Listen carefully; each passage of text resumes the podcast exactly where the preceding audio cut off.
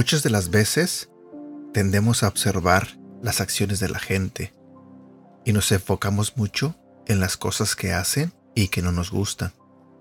Y, honestamente, a veces criticamos, a veces juzgamos, a veces señalamos sus malos actos.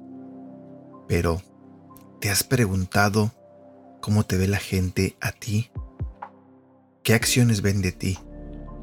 ¿Qué cosas buenas o qué cosas malas ven de ti? ¿Alguna vez lo has pensado?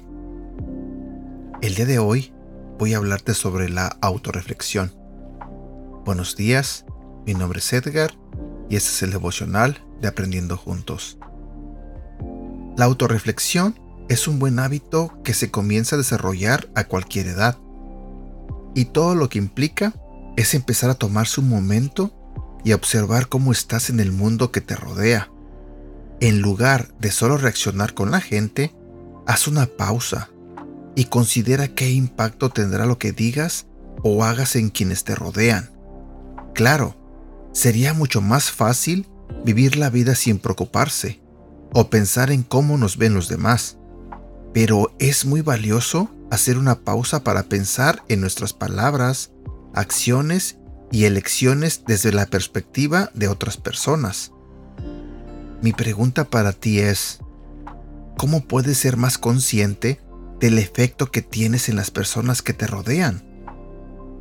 Busca a un amigo de confianza o a algún líder de la iglesia y pídele que te ayude a reflexionar un poco. Después, identifica un aspecto de tu vida o carácter en el que quieras trabajar para mejorarlo. Luego, Oren juntos sobre las formas en que puedes trabajar en ello esta semana. Versículo para recordar. Proverbios capítulo 17, versículo 21. Qué triste es tener un hijo falto de entendimiento. ¿No es motivo de alegría ser el padre de un tonto? Te diré este versículo en otra versión de la Biblia. Eh, en la nueva versión internacional, Proverbios capítulo 17, versículo 21 nos dice, Engendrar a un hijo necio es causa de pesar. Ser padre de un necio no es ninguna alegría. ¿Sabes?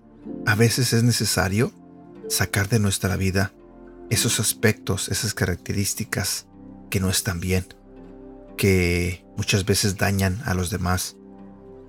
No es malo reconocer que nos equivocamos o que estamos mal en alguna área de nuestra vida.